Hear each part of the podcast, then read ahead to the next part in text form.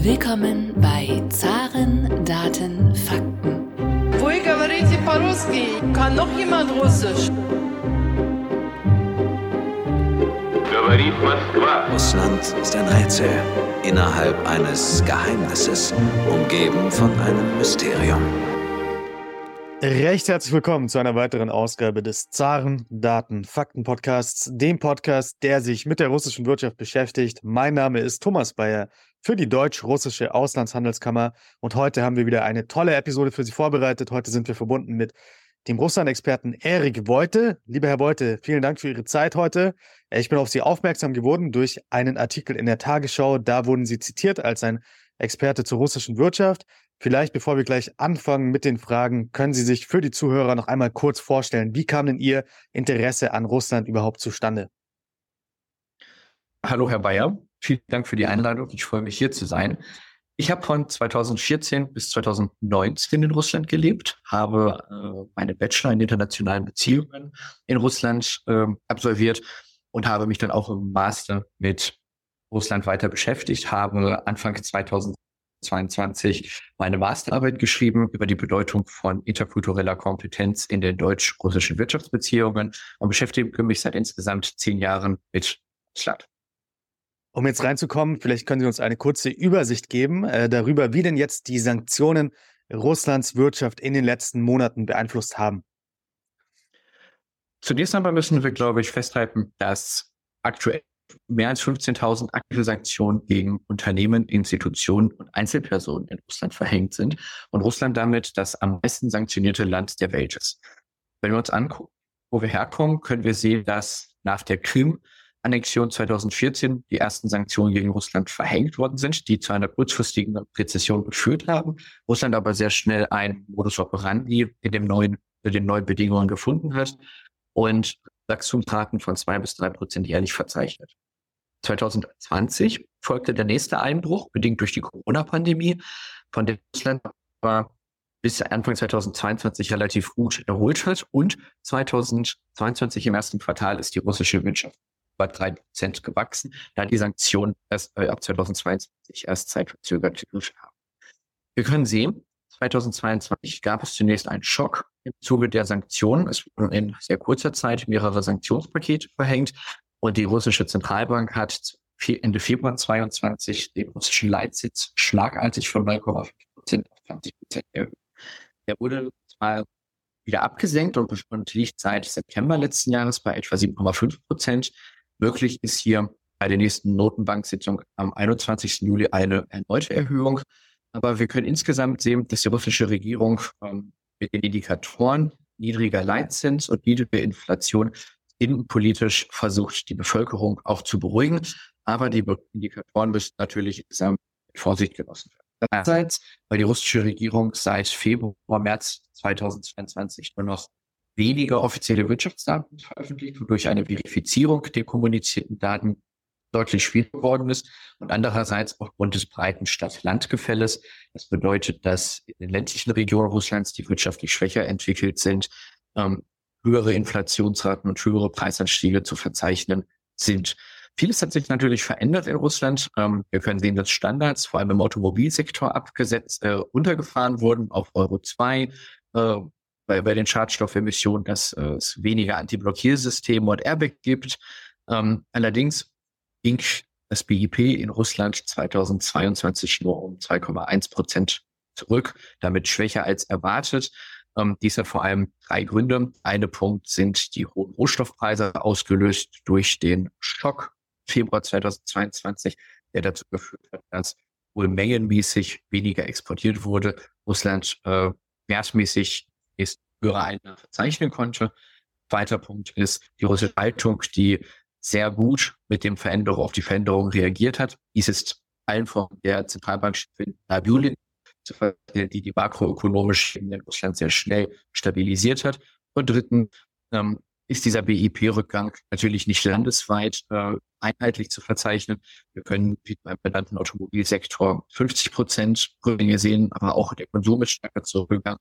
Aber dem steht gegenüber ein Anstieg der Produktion im Rüstungssektor, der dafür sorgt, dass der Rückgang des BIPs nicht ganz so stark ist. Denn jedes produzierte Militärgerät, ob es ein Panzer ist oder Rakete, werden auf das BIP angerechnet, auch wenn es der Bevölkerung nicht direkt Mehrwert bietet.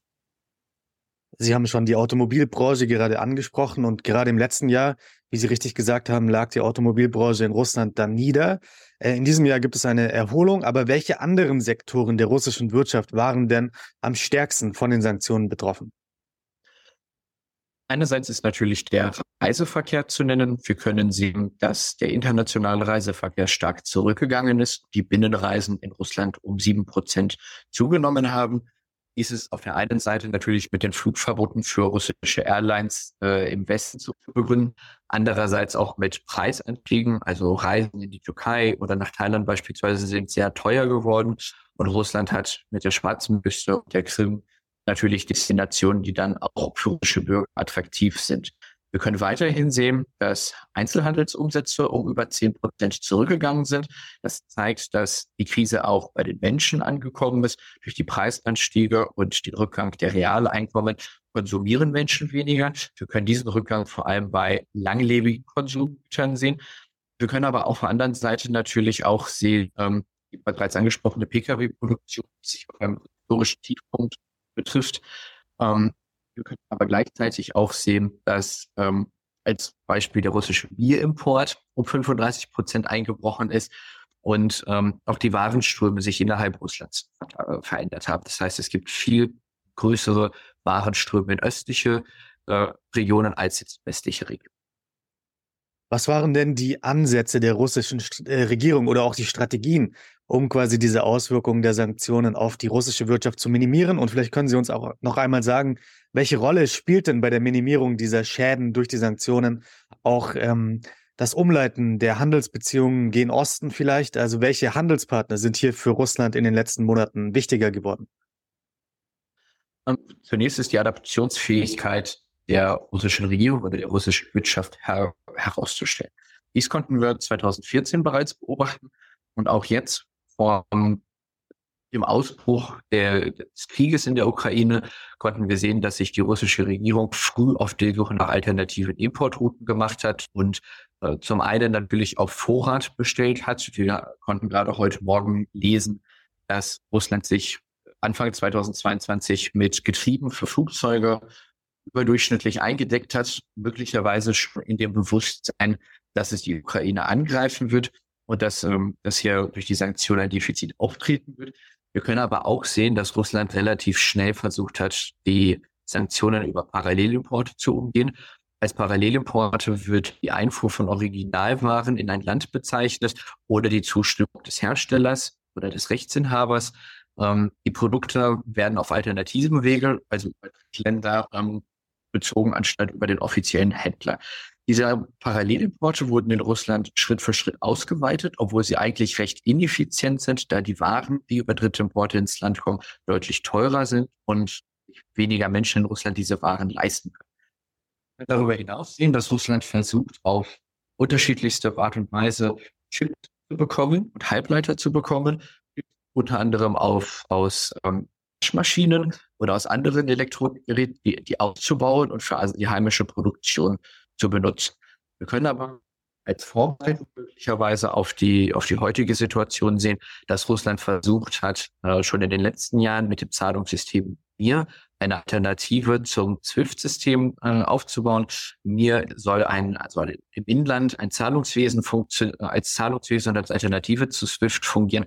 Teilweise haben dort auch einige Staaten mitgemacht bis zum Jahr 2022. Allerdings wurde, äh, wo unter Androhung von, Sank von Sekundärsanktionen sind immer weiter, immer mehr Länder, unter anderem auch Kasachstan, aus dem Zahlungssystem hier ausgestiegen.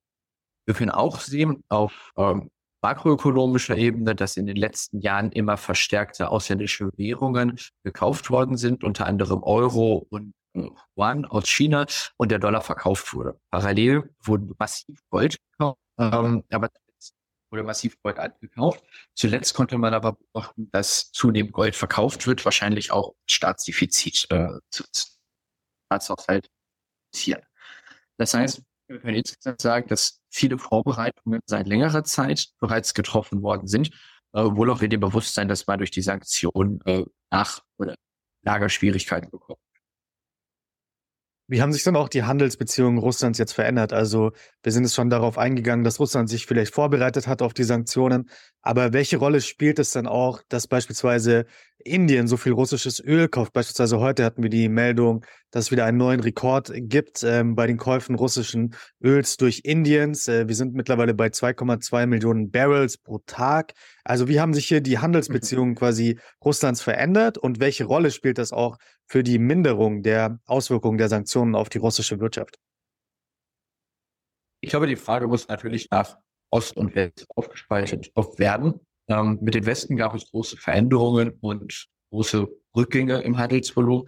Wenn wir das Beispiel Deutschland nehmen, dann sind die deutschen Importe Menge, äh, wertmäßig viel höher als die Exporte. Das heißt, das Handelsdefizit beläuft sich hier für 2022 auf über 20 Milliarden ist das höchste Handelsdefizit im deutsch-russischen Handel seit der Gründung der Russischen Föderation. Dies liegt unter in der steigenden Energie begründet. Wir können aber auch sehen, wie, wie Sie bereits gesagt haben, dass die Türkei als Handelspartner immer stärkeren, einmal stärkeres Gewicht bekommt und auch zentralasiatische Länder wie Kirgistan, Armenien und Kasachstan, ähm, da wird der Handel immer weiter intensiviert. Auch mit China steigen die Handelsbeziehungen, obwohl China vorsichtig ist, ähm, da China noch unter des Westens, vor allem der USA, steht, über Sekundärsanktionen für die Umgehung von Sanktionen im Handel mit Russland bestraft zu werden. Aber Sie haben Indien angesprochen. Indien dient oder Indien fungiert immer stärker als äh, Handels- oder als Schlagplattform für russische Ölprodukte. Dadurch, dass äh, Zuge des Ölpreisdeckels russisches Öl kaum noch direkt nach Europa kommen kann, es aber als Raffinadeprodukt wiederum über, über Indien als Drittland importiert werden kann. Wir können insgesamt sehen, dass Russland versucht, sich wirtschaftlich in Richtung Asien zu orientieren und auch den Handel mit China zu investieren, äh, zu, zu, zu intensivieren. Aber, oder wir müssen davon ausgehend halt festhalten, dass das Isolierungskonzept des Westens, sprich über Sanktionen Russland wirtschaftlich anzudämmen, nicht vollends aufgegangen ist. Wir können das auch im globalen Rahmen sehen, dass die Sanktionspolitik oder das Einverständnis mit den Sanktionen im Rahmen der G20 nicht mehr homogen ist und dass auch viele Länder des globalen Südens keine, keine Sanktionen gegen Russland verhängt haben. Wir können darüber hinaus sehen, dass das Handelsvolumen mit Saudi-Arabien ansteigt. Saudi-Arabien möchte zum Beispiel auch der BRICS beitreten. Die BRICS hat insgesamt äh, eine enorme Aufwertung, mehrere Beitrittskandidaten gewonnen. Plus, wir müssen natürlich konstatieren, dass Russland äh, viele Verbindungen in den letzten Jahren mit afrikanischen Staaten eingegangen hat, äh, die auch über viele Rohstoffe verfügen, dass es hier einen, einen Shift gibt, weg von starkem Handel und Austausch mit dem Westen in Richtung globaler Süden und Asien. Lassen Sie uns vielleicht noch im Detail etwas über die russische Energiebranche reden. Wir haben schon festgehalten, ähm, die Handelspartner haben sich hier verlagert gen Osten. Ähm, wie wirken sich denn die Sanktionen generell auf die russische Energiebranche aus? Auch auf nicht nur auf Öl und Gas, sondern vielleicht auch auf Kohle oder andere Energieträger? Also zunächst haben die EU, die G7 und Australien äh, einen Ölpreisdeckel in Höhe von 60 Dollar pro Barrel für Rohöl vereinbart, der seit Dezember gilt. Zusätzlich wurde ein EU-Embargo für russische Öllieferungen auf dem Seeweg verhängt und seit Anfang Januar verzichtet Deutschland auf Importe über die russische Druzhba-Pipeline.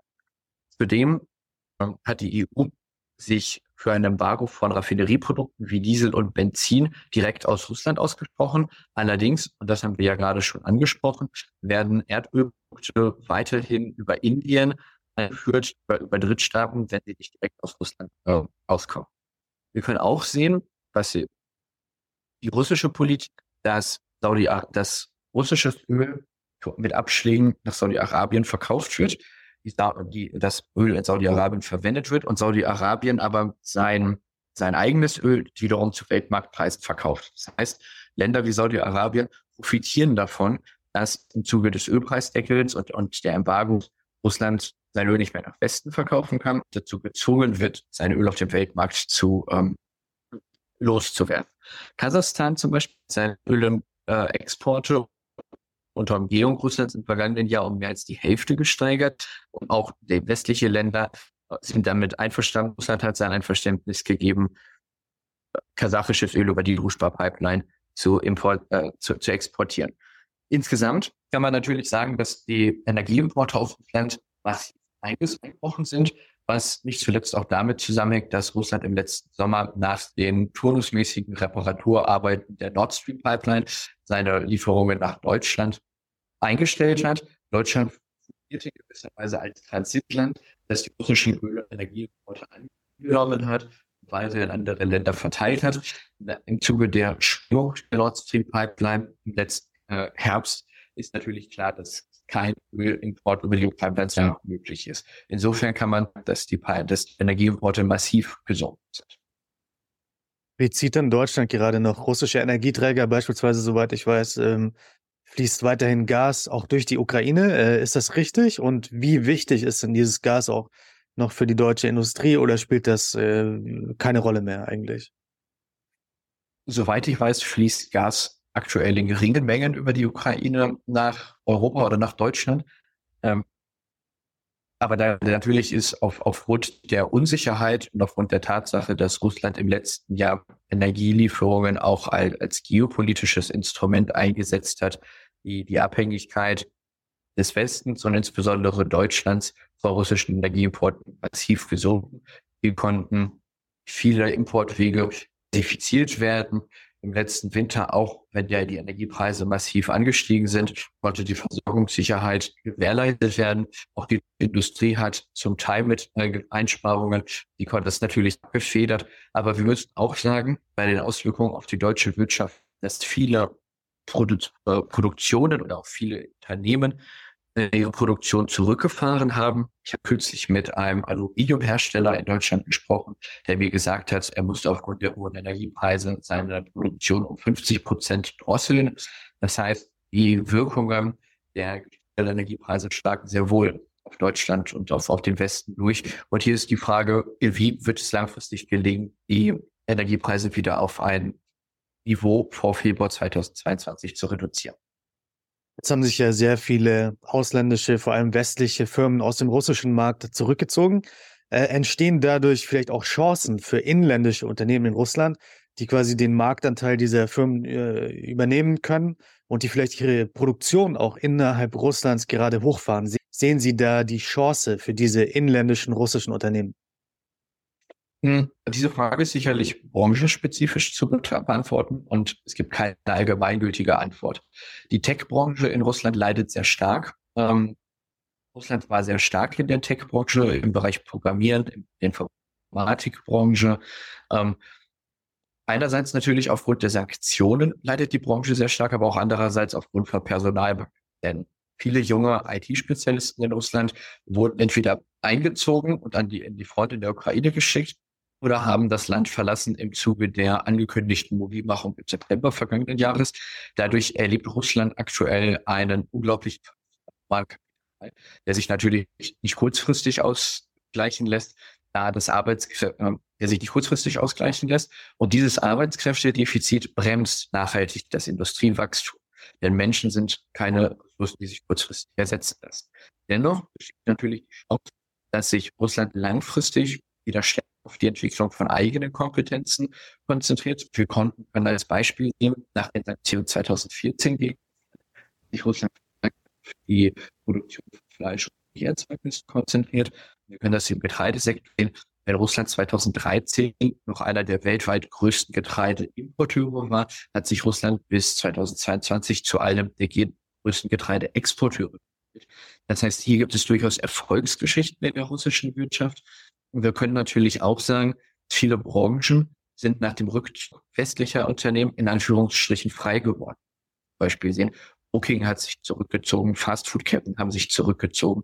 Und hier besteht die Möglichkeit, gerade auch für junge Menschen, diese Lücken, die westliche Unternehmen hinterlassen, mit neuem Leben zu füllen und eigene Produkte zu entwickeln. Die Frage, ähm, denn Russland ist, oder der russische Markt ist, aufgrund der vielen Sanktionen aktuell ein international nicht kompetitiver Markt, ein sehr protektionistischer Markt. Das heißt, hier gibt es große Potenziale und die Frage ist natürlich langfristig, können diese Produkte, die jetzt in die Lücken vorstoßen, die gleiche Qualität aufweisen oder werden und werden sie die gleiche Akzeptanz in der Bevölkerung haben? Denn wir können auch sehen, viele russische heimische Produkte haben nicht immer die gleiche Akzeptanz in puncto Qualität ähm, und Langlebigkeit, wie das bei westlichen äh, Produkten war. Ähm, Deswegen ist hier natürlich die Frage offen, aber wir können auch schon die Ankündigung der russischen Regierung sehen, äh, stärker eigene Autos und eigene Flugzeuge auf den Markt zu bringen, um hier auch die Flugindustrie weiter am Leben zu lassen. Allerdings sind das eher natürlich langfristige Wirkungen. Kommen wir auch schon zur letzten Frage und wir knüpfen an an den langfristigen äh, Auswirkungen und langfristigen Plänen. Welche langfristigen Auswirkungen sehen Sie denn durch die Sanktionen für die russische Wirtschaft in den nächsten fünf Jahren, in den nächsten zehn Jahren? Ich weiß, das ist immer sehr schwierig zu sagen, äh, in, in quasi äh, das Glas zu gucken, in die Kugel zu gucken, weil, wie, was die Zukunft angeht. Aber vielleicht können Sie uns hier vielleicht Ihre Prognose abgeben für die nächsten fünf Jahre für die russische Wirtschaft. Ich glaube, zunächst mittelfristig wird die russische Wirtschaft stagnieren, weil sich der, der Wohlstand für die Bevölkerung kaum mehren wird. Wir hatten ja schon über die Produktion im militärischen Bereich gesprochen. Das wird nur geringe Auswirkungen auf die Bevölkerung haben und es wird hier keine fundamentale wirtschaftliche Erholung geben. Auch die bedeutenden Wirtschaft oder auch die bedeutenden Sektoren wie zum Beispiel Nachhaltigkeit, Forschung und Entwicklung, ähm, die Investitionen in diese Bereiche sind marginal, weshalb hier kaum Innovation erwartend sind. Ähm, wir werden, glaube ich, weiter sehen, dass sich Warenströme ändern werden und das Warenangebot verändern wird zugunsten von asiatischen Produkten, die auf dem Markt vorstoßen und die Lücke, die europäische Unternehmen hinterlassen, füllen werden. Und ich glaube, dass Russland davon ausgehend einen Modus operandi finden wird, sich wirtschaftlich über Wasser zu halten. Die Frage ist, wie gesagt, inwieweit sich das nachhaltig auf die wirtschaftliche Entwicklung äh, positiv auswirkt. Ähm, wir sehen weiterhin den, den Einfluss oder die Intensivierung von Partnerschaften mit Afrika, Zentralasien und Staaten des Nahen Ostens, die Russland in den letzten Jahren aufgebaut hat und auch zukünftig stärker für seine wirtschaftliche, für wirtschaftliche Beziehungen und Unterstützung nutzen wird. Wie gesagt, ich möchte das nochmal betonen. Wir sehen, dass zum Beispiel im Zuge der UN-Resolution eine überwältigende Mehrheit der globalen Staaten, die das russische Handeln in der Ukraine verurteilt, aber global gesehen auf der anderen Seite weniger als 50 Prozent der Staaten Sanktionen gegenüber Russland verhängt haben. Das heißt, es ist bei weitem nicht alle Staaten global betrachtet, die sich dem westlichen Paradigma anschließen und die russische Wirtschaft möglichst isolieren möchten. Abschließend vielleicht noch ganz kurz ein Blick auf die makroökonomische äh, Entwicklung Russlands. Russland wird sich die Frage stellen, an welcher Stelle äh, der aktuelle Krieg für Russland kritisch wird. Wir sind aber noch nicht an der Stelle, weil Russland immer noch in der Leistungsbilanz äh, Überschüsse erzielen kann und immer noch massiv aus dem Wohlstandsfonds äh, das Haushaltsdefizit äh, ausgleichen kann. Wir, sehen, wir müssen uns also die Frage stellen, gibt es aus russischer Sicht einen Punkt, an dem die Sanktionen zu großen makroökonomischen Druck verursachen? Wenn das soweit ist oder damit das dahin kommt, gibt es zwei Optionen. Der eine Punkt ist eine Währungskrise. Das würde auch bedeuten, dass der Rubel drastisch abgewertet wird und andere Staaten im Zuge von notwendiger Refinanzierung für russische Unternehmen Druck ausüben müssen. Hier könnte sich Ebel ergeben, wenn es dazu kommt. Und der zweite Punkt ist, wenn Russland eine Haushaltskrise erleidet. Das heißt, wenn der russische Staat nicht mehr in der Lage ist, das Haushaltsdefizit zu finanzieren, beispielsweise wenn der, der Wohlstandsfonds aufgebraucht ist. Ähm, allerdings sind wir heute sehr entfernt von dieser Situation und Prognosen zufolge würde das erst in der zweiten Hälfte der 2020er Jahre eintreten, wenn überhaupt. Obwohl wir jetzt schon sehen, dass es, äh, dass es ein Haushaltsdefizit gibt, Russland seine eigenen äh, Anleihen kaum noch refinanzieren kann. Das heißt, ähm, die Erwartungen, wir müssen sagen oder konstatieren, dass die Erwartungen der Sanktionen zunächst höher waren, als wir jetzt äh, die Auswirkungen tatsächlich sehen. Und wir müssen auch festhalten, Sanktionen können natürlich in der Gesamtschau immer nur ein Instrument sein in Kombination mit anderen Instrumenten. Wir sehen auch, und das ist, glaube ich, aus westlicher Sicht äh, gefährlich, dass wir aktuell kaum westlichen Einfluss auf die Politik in Russland haben. Das heißt, wenn wir vielleicht vor 22 diesen Einfluss hatten, ist er spätestens jetzt ähm, da. Wir sehen, ohne diesen Einfluss und die mit, im Zusammenhang mit der Orientierung Russlands Richtung Asien äh, wird, wird, sich, wird sich auch die russische Wirtschaft verändern. Plus, das vielleicht als letzten Punkt, ähm, uns oder aus westlicher Perspektive sollte uns daran gelegen sein, dass Russland äh, ein Juniorpartner wird von China, wenn an, anstatt äh, ideenlos, um, um partnerlos umherzuirren, weil äh, China, wenn es Russland stärker an sich bindet, natürlich immer noch eine gewisse Form von Druck ausüben kann und der Westen über China möglicherweise einen Zugriff bekommt, Russland auch dazu zu bewegen, ähm, sie, seine, sein Verhalten in der Ukraine zu, äh, anzupassen oder wenn der Druck zu groß wird, vielleicht auch äh, sich auf Friedensverhandlungen einzulassen. Das heißt, die langfristigen Auswirkungen sind schwer abschätzbar und ich glaube, wenn es dazu kommt, dass, dass, die, dass die wirtschaftliche Situation, der Druck zu stark auf Russland werden, dann frühestens in der zweiten Hälfte der 20er Jahre. Vielen Dank für das Teilen Ihrer Perspektive und wir beobachten die Situation weiter, besonders was die russische Wirtschaft angeht. Und vielleicht können wir in ein paar Monaten wieder mal eine neue Episode dazu aufnehmen.